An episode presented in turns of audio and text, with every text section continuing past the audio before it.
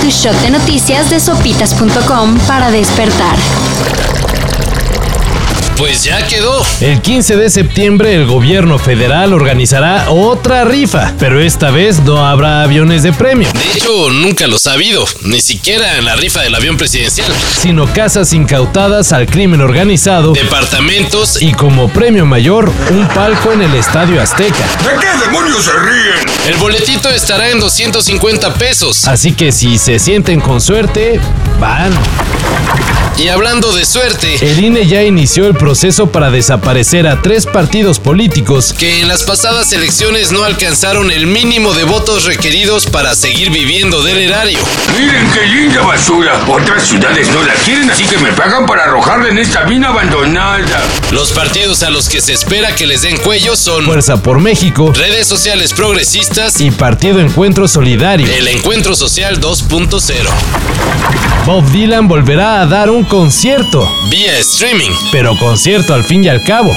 El 18 de julio de 2021 quedará en la historia como el día en que el legendario músico y Premio Nobel de Literatura, ofrecerá su primer concierto vía streaming, el cual representa su regreso a las presentaciones. ya que desde 2019 no tocaba en vivo.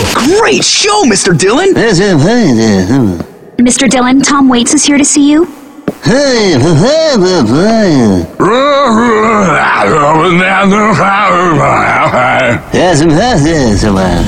Los boletos ya pueden adquirirse en la plataforma Vips. Con doble E, no confundir con la cafetería. Parece que Javier el Chicharito Hernández recibirá otra oportunidad en la selección nacional. Lo que critiques, lo que te guste, no te guste, lo que quisieras que se quitara, lo que quisieras que se mantuviera, lo que todo lo que quisieras que se hiciera, todo, todo, todo, todo, no está.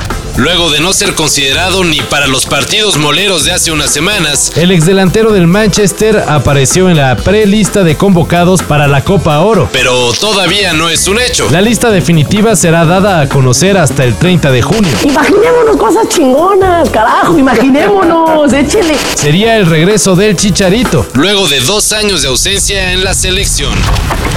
El delantero de Austria, Marco Arnautovic, fue suspendido un partido por hacer la seña de OK durante la celebración de uno de los goles con los que su equipo venció a Macedonia en la Eurocopa. Sí, por hacer la seña OK. Sin embargo, por la forma en la que hizo el gesto, ¿Y a quién se la dirigió? fue interpretada como una seña racista utilizada por los supremacistas blancos, Ya que al hacer la seña se forma una W y una P. que son interpretados como iniciales de White Power. Aunque se disculpó, Arnautovic se perderá el partido contra Holanda. Para esta mayor información, En sopitas.com.